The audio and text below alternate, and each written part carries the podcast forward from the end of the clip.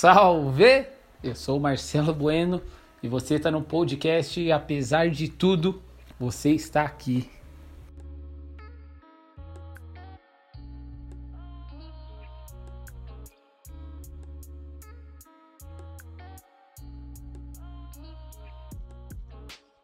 Seguinte time, tudo bem com vocês?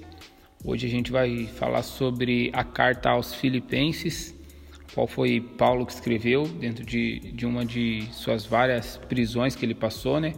E um dos motivos pelo qual ele escreveu essa carta para os Filipos foi para agradecer por eles enviarem um presente financeiro através de, de um Epafrodito, para apoiar, para ajudar, para incentivar Paulo nesse tempo de prisão. Essa foi a primeira comunidade de Jesus que Paulo iniciou na Europa Oriental. A gente vê comentários sobre isso no livro de Atos, capítulo 16. E falando sobre a cidade de Filipenses, é, é uma colônia romana da antiga Macedônia, conhecida pelo seu nacionalismo patriótico. E lá foi um lugar que Paulo enfrentou muita resistência ao anunciar Jesus como o verdadeiro rei do mundo, como o salvador de todos.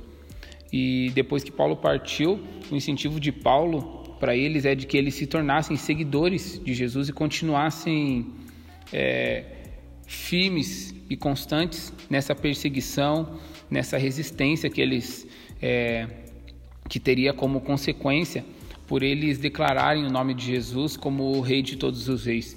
Então esse é um dos incentivos que, que Paulo traz a eles, assim como Paulo estava sofrendo nas prisões. Independente de todas essas circunstâncias que, que Paulo tem passado, tem enfrentado pelo amor de Jesus, a gente vê que no capítulo 1 ele começa a carta com uma oração de gratidão a Deus pela generosidade dos filipenses que, que eles tiveram em, em enviar alguém para enviar um presente, em saber que alguém estava pensando nele, alguém estava junto com ele, alguém estava entendendo a mensagem que ele estava carregando. E declarando para os Filipos de que essa generosidade, esse entendimento que eles têm, não iam terminar neles, iam terminar em várias pessoas, iam terminar na, de certa forma na próxima geração.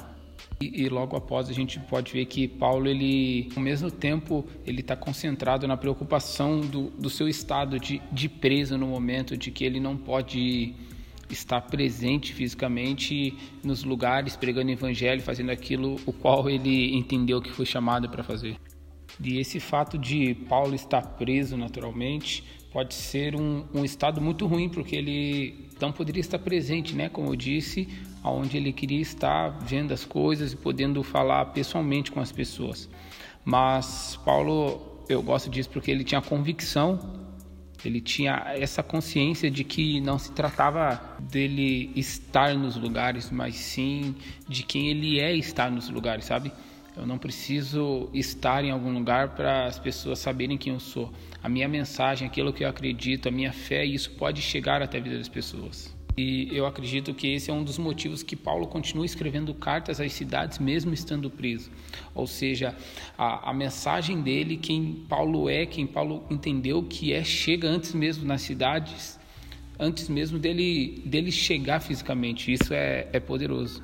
E, e por outro lado, é bom o Paulo ter estado preso e, e lá fazendo o que ele estava fazendo, enviando as cartas, porque isso trazia, de certa forma, entre aspas, um marketing sobre a vida de Paulo e sobre aquilo que ele carregava, porque as pessoas de fora olhavam para isso e falavam, cara, existe um mensageiro de Cristo, existe um anunciador do verdadeiro evangelho que está preso. A gente precisa fazer alguma coisa. E o que é verdadeiro, ele é reconhecido. Então, eu acho que por esse lado foi bom que Paulo esteve preso.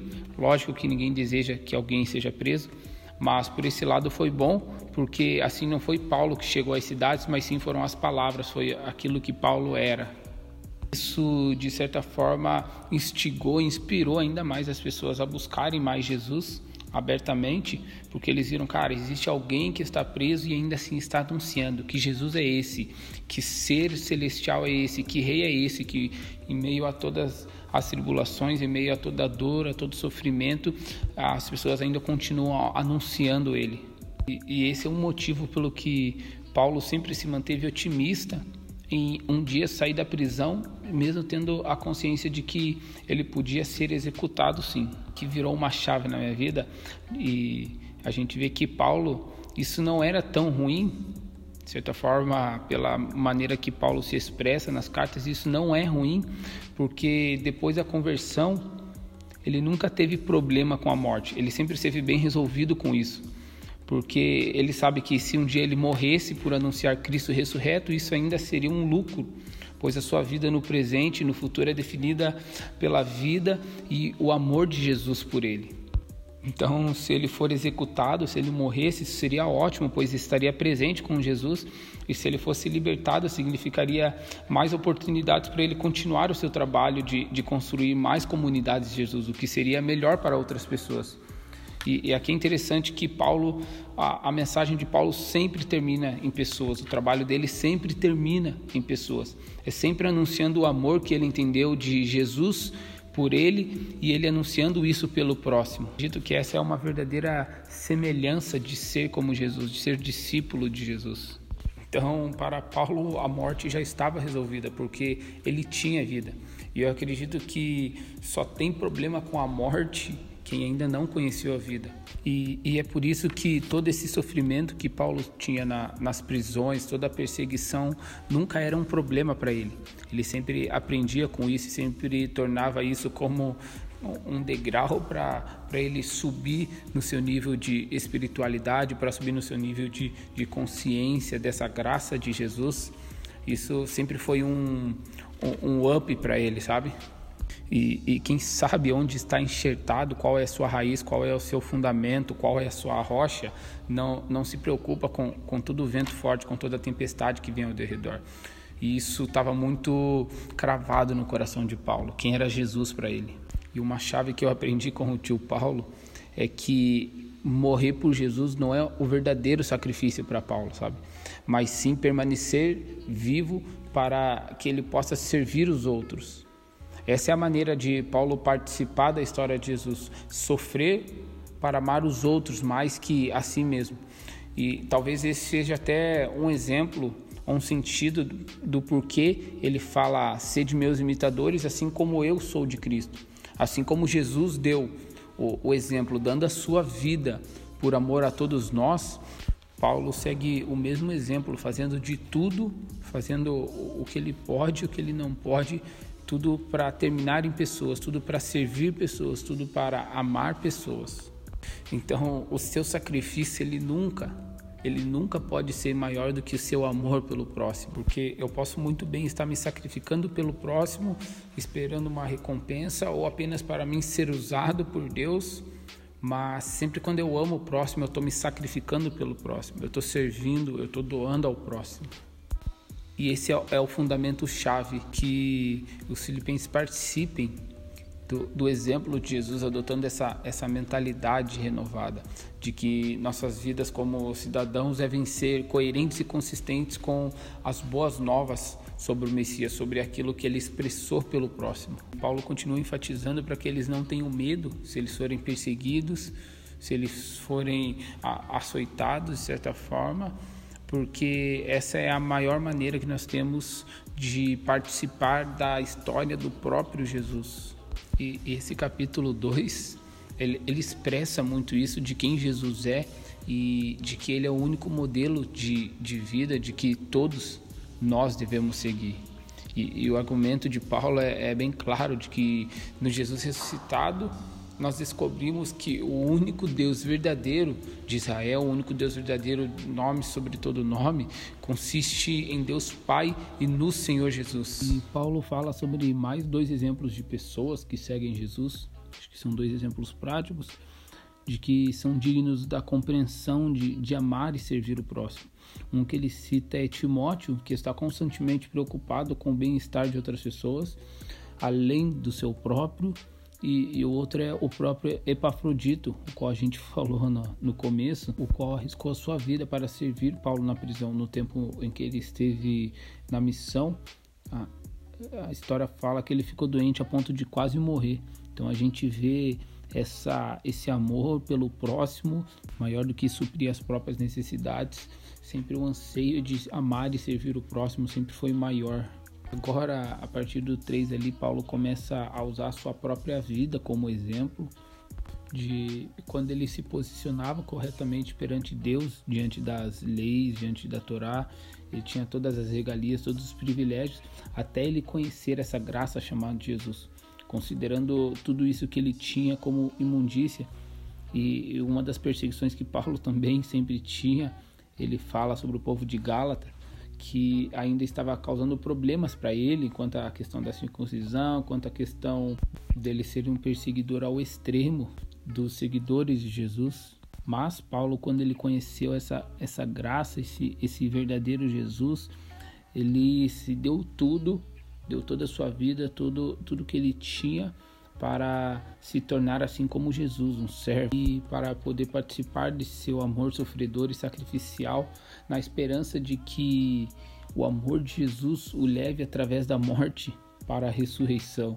Então, Paulo trabalha com todos esses exemplos da vida de, de vários heróis, de vários homens de Deus que colocaram isso não só na teoria, não só na sua fé, mas colocaram isso em prática e deseja que os filipos vivam isso e de que isso está acessível, isso é possível nós desfrutarmos disso, o povo desfrutar disso sem precisar seguir todo aquele sistema de regras, todo aquele sistema de, de padrões rigorosos para a gente poder alcançar essa graça. Essa graça está muito mais acessível para nós do que nós podemos imaginar, do que nós podemos ver.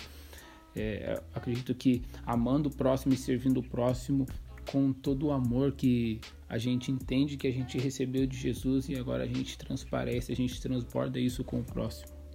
Algo que Paulo enfatiza muito nessa carta a, para os filipenses é, é eles continuarem a viverem esses desafios de Jesus de não cederem ao medo, de não desistirem, de não se diminuir e se sentirem inferiores por apenas não cumprirem todos os padrões que as autoridades exigem, e sim depositar todas as suas necessidades em Deus, de que Ele os dará a paz, a paz qual está concentrada no que é verdadeiro, no que é bom e no que é amável.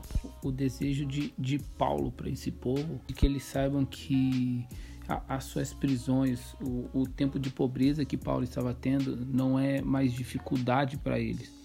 Na verdade, isso se tornou um de seus maiores professores, mostrando que, independente de qualquer circunstância, ele aprendeu que o segredo da felicidade, que é a, essa simples dependência de quem o fortalece, é Deus.